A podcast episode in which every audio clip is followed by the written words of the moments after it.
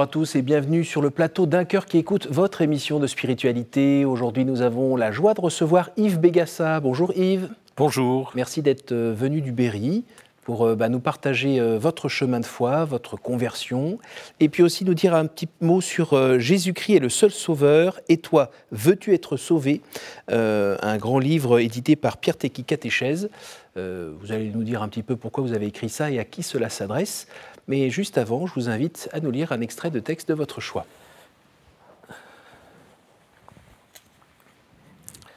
Dieu nous appelle au lâcher-prise, à la confiance totale en lui. Au cœur de la Bible, le psaume 118, verset 8, dit ceci Mieux vaut chercher refuge en l'Éternel que se confier au grand. Vous voyez, c'est tout à fait d'à propos. Parce que Dieu nous aime et nous donne des guides, des règles de vie qui nous conduisent au bonheur. Heureux l'homme qui se plaît dans la loi du Seigneur et murmure sa loi nuit et jour. Si nous les enfreignons, elles nous engagent dans l'épreuve et dans la souffrance. Les quatre premiers commandements ont trait à Dieu, les cinq derniers ont trait aux hommes, et entre les deux, honore celui qui t'ont transmis, eux, ceux qui t'ont transmis la vie. Nous sommes tous appelés euh, tout d'abord à aimer Dieu de tout notre aide, de tout notre cœur, de toute notre intelligence c'est le premier commandement qui nous est donné. Et Dieu nous transforme, cesse de penser que faut cesser de penser que nous sommes les seuls artisans de notre existence et reconnaître que nous dépendons de lui entièrement. C'est ainsi que nous pourrons, avec l'aide de Dieu, aimer notre prochain comme nous-mêmes. Voilà, aller plus loin, toujours plus loin dans l'amour, voilà la vraie sagesse à laquelle nous sommes appelés, avec l'aide de Dieu, bien sûr. Être chrétien, c'est se saisir de cette rencontre personnelle avec Jésus et se décider à vivre avec le Seigneur. Pourquoi ce choix de, texte? Alors ce choix de texte, si vous voulez, d'abord ce livre, je l'ai écrit euh, par rapport aux questions qui m'ont été posées par des jeunes. J'enseigne la catéchèse depuis euh, bientôt 20 ans et par des adultes. Je fais bon nombre de pèlerinages. Donc j'ai voulu écrire ce livre pour répondre à ces questions, sachant que je me suis aperçu que bon, bon nombre de personnes n'avaient pas la, connaissance des fondamentaux de la foi chrétienne. Ça a été du reste mon cas pendant un certain temps. Donc euh, voilà. Alors, pourquoi j'ai pris ce texte-là? Il s'agit des commandements. Parce que je, je vois aujourd'hui, quand j'ai les jeunes en face de moi pour la première fois, je leur demande s'ils connaissent leurs commandements. En général, ils disent qu'il y en a dix parce qu'ils ont dû voir le film. Mais est-ce que tu sais les, les, dire? Euh, Oui, tu ne tueras pas. Ils vont pas très très loin. Mhm. Mais jamais le, le, premier commandement, ils le savent. Tu aimeras le Seigneur ton Dieu de tout ton cœur. Et c'est fondamental. C'est fondamental. Et c'est vrai pour les jeunes, mais c'est vrai pour les adultes. Et si, il est nécessaire, si vous voulez, de marcher avec Dieu constamment. C'est sans doute ce qui est le plus difficile pour un chrétien aussi, d'abandonner, de lâcher prise, mais mettre Dieu tout de suite en avant. Euh, voilà. Voilà, c'est ce qui m'a amené à choisir ce texte-là. Alors si vous êtes là aujourd'hui, c'est parce que notamment 3-4 personnes m'ont parlé de vous en me disant il euh, faut vraiment que tu l'invites. Euh. puis après j'ai reçu votre livre et puis euh, notamment c'était une personne qui travaillait, qui travaille dans une école où vous avez fait du catéchisme aussi. Ah, Notre-Dame de France. Notre-Dame de France. Et là je me suis dit bon parce que il y a beaucoup de personnes qu'on peut inviter ici, mais je me suis dit tiens un catéchiste euh, recommandé par quatre personnes. Allons-y. Donc, nous sommes heureux de vous accueillir ici. Merci beaucoup. Euh, en regardant d'un petit peu plus près votre parcours, euh, on voit que si vous êtes tombé dedans quand vous étiez plus jeune, vous en êtes ressorti aussi un moment, puis pendant une vingtaine d'années. avant d'y retomber dedans à nouveau. Alors, est-ce que vous pourriez un petit peu nous, raconter ce, parcours, ce périple? Oui, très, très brièvement. J'ai eu la chance d'avoir des parents, des grands-parents catholique chrétien engagé. Euh, et je me suis posé la question d'être prêtre. Euh, mais alors donc j'ai passé la sixième, la cinquième, la quatrième dans un petit séminaire dans le mhm. Berry, mhm. Euh, et je bon j'ai considéré que c'était pas ma vocation. Alors pour repréciser, le petit séminaire c'était le petit séminaire c'est un c'est un collège lycée qui conduit pas nécessairement, mais majoritairement, si vous voulez, au grand séminaire, où là, on est formé en théologie, en philosophie, etc., comme les gens le sont aujourd'hui pour être prêtre. Voilà. Et vers 17-18 ans, euh, les années 68 étant là, etc., euh, je me suis complètement écarté de Dieu. Euh, le Seigneur s'est jamais écarté de moi, mais moi, Dieu n'était pas dans ma vie. et plutôt Par, par, facilité pour ça s'est fait tout seul Ça s'est fait tout seul. Par Ou tout d'un coup, vous avez fait un bras d'honneur et vous êtes parti dans le sens opposé ben, Ça s'est fait d'une manière progressive. Euh, progressive, oui, oui. Euh, mais j'ai eu la chance de, de, rencontrer mon, ma future épouse et avec laquelle nous sommes mariés religieusement et qui a conduit nos enfants, nous avons trois enfants, au catéchisme, etc. Mais moi, je ne pratiquais pas. Et puis un jour, quand j'avais 38 ans, donc une vingtaine d'années plus tard, euh, le Seigneur m'a rattrapé parce que ma mère avait un cancer, avait 62 ans. On est en 86 à peu près? On est en 84 là, 84, et elle, elle apprend qu'elle a un cancer à évolution lente et que dans 18 mois, elle serait décédée.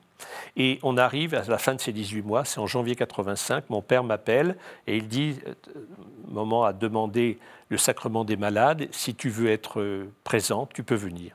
Et j'y suis allé, et autour de son lit, il y avait une dizaine de, personnes, de, ses amis qui étaient là, tous les gens pleuraient, et Maman avait les, yeux rivés sur le Christ avec une profondeur, une sérénité, quelque chose qui m'a transformé, touché. Euh, le lendemain, j'étais dans sa chambre, il y avait un grand silence, Maman était bien sûr sur son lit, et puis d'un seul coup, elle rompt le silence, elle prend sa croix, et elle dit Tu la donneras à Aude. Aude, c'était notre petite fille qui avait 3-4 ans. Et puis elle prend sa bague de fiançailles et elle dit Tu la donneras à Gisèle, qui est ma femme. Et je lui dis Maman, je voudrais que tu me donnes quelque chose. Alors je vois ma mère, un point d'interrogation. Je lui dis Je que tu me donnes ta foi. Cet échange-là a été très, très profond. On a pleuré tous les deux. Euh, j'ai compris plus tard que c'était pas elle qui donnait la foi, c'était le Seigneur. Mm. Mais à partir de ce moment-là, j'ai eu plusieurs signes dans ma vie, mais des signes patents parce que j'étais vraiment, j'étais aveugle. Et le Seigneur m'a transformé progressivement. Alors, dites-moi, pardon, cette question, euh, maman, donne-moi ta foi, elle vient d'où? Ça fait 20 ans que vous vous en fichez. Pourquoi tout d'un coup c'est ressorti là? C'est le témoignage de votre mère? Témoignage de son regard. Son regard, elle savait qu'elle allait mourir elle était, le médecin lui avait dit euh, demain ou après-demain, en fait elle est morte un mois plus tard, mais peu importe, elle savait qu'elle allait mourir, et une sérénité devant la mort, une profondeur. Ah ça, ça m'a vraiment touché. C'est ça qui m'a transformé.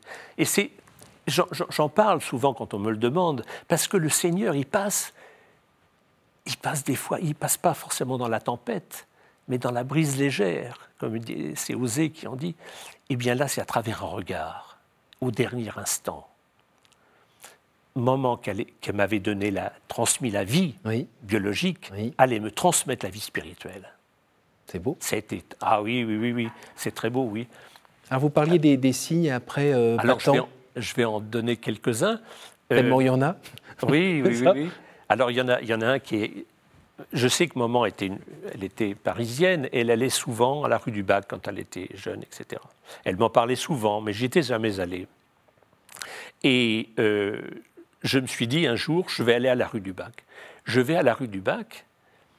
Il y avait un office, les gens priaient, donc j'observais, je regardais, j'étais. Et d'un seul coup, je ressens un amour, mais quelque chose de très fort une passion, si vous voulez, mais je ressentais que cet amour ne venait pas de quelqu'un. Et je ne comprenais pas. Et je suis sorti de la chapelle à, la fin de la messe, et ça s'est dissipé. Bon. Mais ça, ça je l'avais vraiment en mémoire. Et puis, huit jours après, je, je monte dans ma voiture, je m'assieds, et puis là, il y avait un, sur, le, sur le trottoir, il y avait une feuille comme genre Figaro ou François, je ne sais pas, et puis un coup de vent, et la feuille se déplace et vient juste ici, avant que je ferme ma portière, et je vois ne crains pas. Je vois rien d'autre. Ne crains pas. Alors ça m'a troublé, je me dis ne crains pas, n'aie pas peur de quoi? Et j'ai compris plus tard, j'ai su que ne crains pas, je crois que c'est écrit 366 fois dans la Bible tous les jours, n'aie pas peur. Et donc je, suis troublé, je, rate le périphérique, je, vais dans la banlieue, je m'arrête à un feu rouge, mon regard se porte sur un poteau télégraphique et il y avait marqué en rouge Jésus t'aime. Et ces trois, si vous voulez, éléments, mais j'étais, je comprenais que le Christ, il était présent, mhm. qu'il m'aimait tel que j'étais, mhm. et il était là, il était là. Et l'amour qu'il m'a donné à la rue du Bac, voilà, il me le confirmait. Voyez? Alors, ça ça, a été un signe, un signe très très fort. Un autre signe que je peux vous donner aussi, un jour, j'étais pas retourné à, la, messe, aux offices, je faisais mon jogging le dimanche matin, et puis un jour, un samedi après-midi, il faisait chaud, il était à peu près 15 heures, la porte de l'église de ma paroisse était ouverte, je rentrais jamais dans cette église, Saint-Pierre-Saint-Paul, et puis je, rentre dans cette église, il n'y avait personne. Je vais vers l'autel, et à côté, il y avait un pupitre avec l'évangile qui était ouvert. Et je vois sur cette. Je, lis la Bible, ouvre, euh, frappe à ma porte, je t'ouvrirai. Je ne vois rien d'autre encore. Alors là, cette phrase m'a complètement envahi. Frappe à ma porte, je t'ouvrirai. Et, là, j'ai dit au Seigneur, écoute, si tu es là vraiment, je, suis revenu à la, à la, messe tous les dimanches et j'étais au fond de l'église, à droite, derrière le pilier. Et voilà, et, j'ai commencé à suivre les, offices et puis j'ai jamais cessé. Et le dernier point qui m'a qui m'a vraiment transformé, c'est une religieuse qui m'a dit Yves, la, la, la Vierge euh, apparaît à Medjugorje. Je c'est pas possible. Est apparue à Lourdes il y a 150 ans, mais à Medjugorje, qu'est-ce que ça veut dire? Si, si, je vous assure, on en devient. Elle apparaît tous les jours depuis 1981. On était en 92, 92, 93. Et alors, vraiment, j'étais. Et le soir, je rentre à la maison, mes trois enfants me disent Papa, alors c'est qu'est-ce qu'on fait cet, été, etc. Alors je lui dis Écoutez, on, part en Yougoslavie. Ah oui, d'accord. J'ai dit Attention, c'est un pèlerinage. Ah oui, on y va quand même. Alors j'ai pris tous les billets, on est parti. Et là, ça a été, en ce qui, je ne vais pas raconter l'histoire de chacun, mais en ce qui me concerne, si vous voulez, ça a été euh, un. Je, je, suis tombé dans le repos dans l'esprit. Vous pouvez repréciser ce que c'est? Le un prêtre, un prêtre m'a béni, si vous voulez, a béni mon épouse aussi, mhm. et vraiment j'ai été rempli de l'Esprit Saint. Et il y a eu un avant et un après dans ma vie. Et le, phénomène mystique que j'ai que j'ai vécu ces, ces, derniers jours, ces, jours, enfin, ce moment-là, j'avais envie de prier dans le silence, mais j'aurais pu prier 7 heures, 8 heures. Je ne m'arrêtais pas. Je n'arrêtais pas. Une petite précision quand même. Euh, on ne peut pas dire que vous soyez euh, quelqu'un de super mystique euh, depuis que vous avez ouvert un œil. et votre, votre, parcours professionnel n'est pas du tout dans ces zones-là, artistiques ou, ou, autres. Non. Qu'est-ce que vous avez fait comme... Alors, parcours professionnel, j'étais ingénieur commercial chez les grands constructeurs pendant 10 ans. Et après, j'ai fait du management commercial tout le reste de ma carrière professionnelle. D'accord, dans des grandes boîtes Toujours dans les grandes boîtes, IBM, Control Data et Bull. D'accord. Oui, donc c'est pas tout à fait euh, l'esprit. Euh, non, non, non, non, non. Il, souffle là-bas aussi, mais pas de cette manière-là. Ah oui, pas de cette manière-là. Et puis c'est vrai, je, durant une partie de ma vie, pendant 20 ans, si vous voulez, j'étais complètement indifférent. J'étais, euh, je travaillais pour gagner de l'argent, pour euh, asseoir ma famille, etc., euh, etc., m'occuper de mes enfants, mais j'étais beaucoup dans le business. Alors il n'y a pas une partie de vous qui a râlé euh, devant ces signes, devant cette conversion, cet amour que vous receviez? Il n'y a pas la raison, ou ce qu'on croit être la raison, qui a dit Oh, oh, oh qu'est-ce qui m'arrive? Je m'enflamme là Non, je dois dire, j'ai tellement été aimé. touché, touché, aimé dans ma chair qu'il n'y avait plus de doute. Ils vous ont reconnu à la maison? Alors, euh, c'est une bonne question parce que bon nombre de bah, mes enfants, oui. Euh, d'ailleurs, d'ailleurs les, enfants, l'aîné avait 20 ans, ma fille en avait 18, et là il partait euh, quitter la maison, il partait faire des études. Et le dernier qui avait 12 ans, on a commencé à prier avec lui. Tous les trois ont prié tous les jours avec lui. Et je peux vous assurer que c'était tout à fait différent. Tout à fait différent. Euh, alors, effectivement, certains de nos amis ont dit Mais qu'est-ce que ça veut dire? Ils sont tombés dans une secte, etc. voilà. Et, votre épouse, donc, vous disiez qu'elle, elle. On a eu la chance. Gisèle a eu la chance aussi de vivre des, moments extraordinaires à Medjugorje et on a la chance de vivre notre foi et, euh, notre pratique en couple. Hmm. Alors ça, c'est un cadeau immense. Cadeau immense. Tous les jours, on prie ensemble, tous les jours, depuis 25 ans. Et ça, c'est un cadeau, je souhaite à tout le monde. Voyez, c'est, Alors, quand on a reçu un, cadeau comme ça, cette rencontre comme ça, dès qu'à sonné lors de la retraite, euh, vous vous êtes engagé euh, dans le KT, dans, quoi d'autre? C'est ça. C'est-à-dire qu'à partir du moment euh, où j'ai eu cette conversion, je me suis dit, mais maintenant, tu fais du business, qu'est-ce que tu peux faire? Alors j'ai commencé, je n'avais pas de temps, j'étais dans les avions, les hôtels, tout ça. Alors je suis allé voir le secours catholique et ils m'ont dit, écoutez, vous pourriez peut-être écrire aux prisonniers. Alors, euh, ça, ça ne me prenait pas beaucoup de temps. Mhm. Le temps d'écrire par le secours catholique, d'envoyer ça à la prison, venir, etc. Bon, voilà. Je faisais deux, lettres par mois c'était tranquille. Et puis, euh, deux ans plus tard, le secours catholique m'appelle en disant écoutez, il y a une conférence sur les prisons, est-ce que ça vous intéresserait? Ah, ben oui. Alors, je vais à Nanterre, et là, je rencontre Serge et la sœur Marie-Agnès. Qui, alors, Serge était un garçon, il avait fait trois ans de prison, cinq ans de prison, sept ans de prison. Et donc, au total, ça lui faisait à peu près 12 ans de prison pour vol à main armée. Et Serge avait une conversion très forte. Et avec la sœur, euh, alors ça c'est très beau, ils ont monté une association qui s'appelle euh, Lève-toi et marche pour accueillir des sortants de prison et des gens de la rue. Alors ils m'ont invité dans cette association et j'y suis resté pendant 25 ans. J'étais même président à la fin parce que Serge est décédé, la sœur aussi. Et euh, je me suis dit, parce que là j'étais toujours dans l'activité professionnelle, qu'est-ce que je peux faire? Les gens qu'on accueille, ils ont un logement, mais maintenant il faut qu'ils aient un emploi. Mmh. Et moi j'ai fait du business pendant toute ma vie, mmh. et j'avais conscience que toute entreprise devait avoir un engagement sociétal. Mais on était chez Bull à cette époque-là, c'était en 94, on, on, vivait le 14e plan de licenciement. Quand je suis rentré, on était 42 000, là on était plus que 20 000. Et j'avais un projet dans le cœur, vous voyez, la, prière m'avait... Et ce projet, c'était lutter contre l'emploi, y associer tout le monde, l'État, l'entreprise et le citoyen, et puis un aspect de solidarité. Alors j'ai monté une association avec l'accord de, la direction générale, qui n'était pas, pas détente, parce que on perdait de l'argent, il ne s'agit pas de faire n'importe quoi. Mais j'ai obtenu cet accord avec euh, la, municipalité de Louvciennes. Mhm. Ils étaient d'accord, euh, je vous expliquerai comment. Et puis des entreprises d'insertion, et puis les CE, les, comités d'entreprise euh, qui représentaient les salariés, les syndicats, etc. Donc on a fait à la fois les salariés, l'entreprise et, l'État, en quelque sorte, qui, voilà. et chacun apportait quelque chose. C'est-à-dire que Bull me laissait les mètres carrés gratuits. Mhm. Mais il y avait un vieux bâtiment qui est resté, donc j'ai fait un devis, ça coûtait 360 000 francs à l'époque. Et euh, bon, Bull n'avait pas l'argent de me donner ça. Moi, pas. J'ai eu 360 000 francs que j'ai gagnés par le Conseil général, un prix d'initiative économique, en six mois de temps. 360, pas un centime de plus, pas un centime de moins. Et voilà, l'association Louvciel Multiservice était montée. Les, CE me donnaient 100 000, francs euh, tous, les, ans.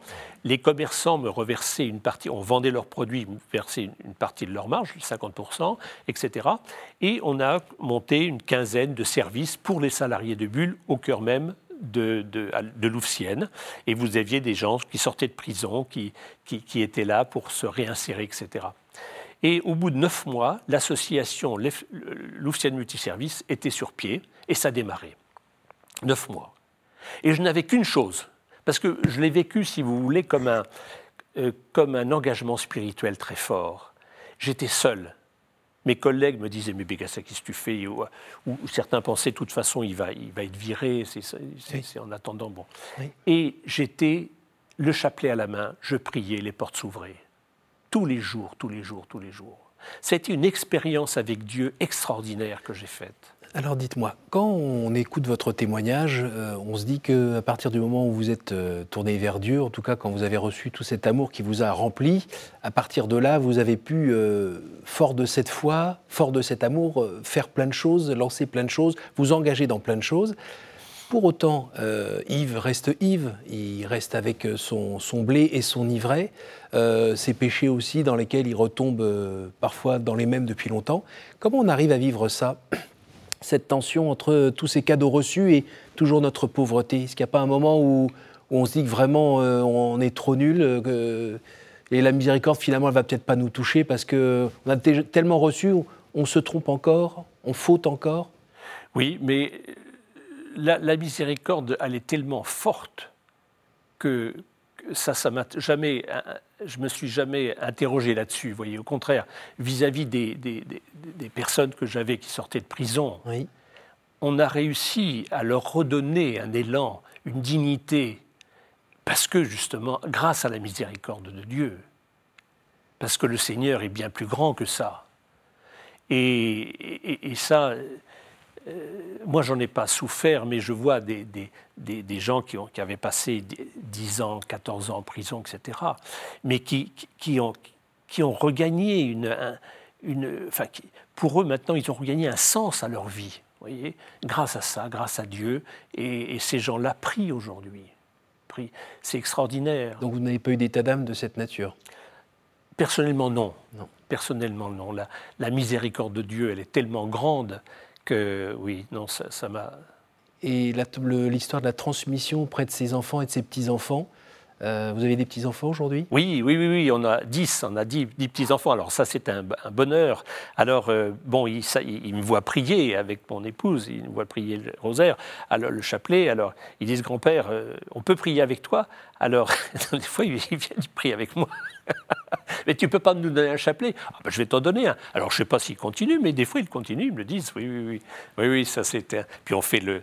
Et, avant, avant de déjeuner, on, fait, on prie aussi voyez, ça, c'est important, c'est important et c'est tel cadeau.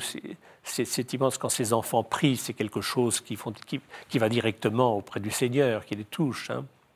Oui, le, Seigneur nous a, nous, nous a exaucés, exaucés à travers les, euh, mes brus, à travers mon, mon, gendre, à travers mes enfants et puis ses petits-enfants c'est toujours des merveilles. Alors on remercie Dieu et puis euh, votre maman euh, qui euh, de là-haut garde un petit œil sans doute, sur la couvée.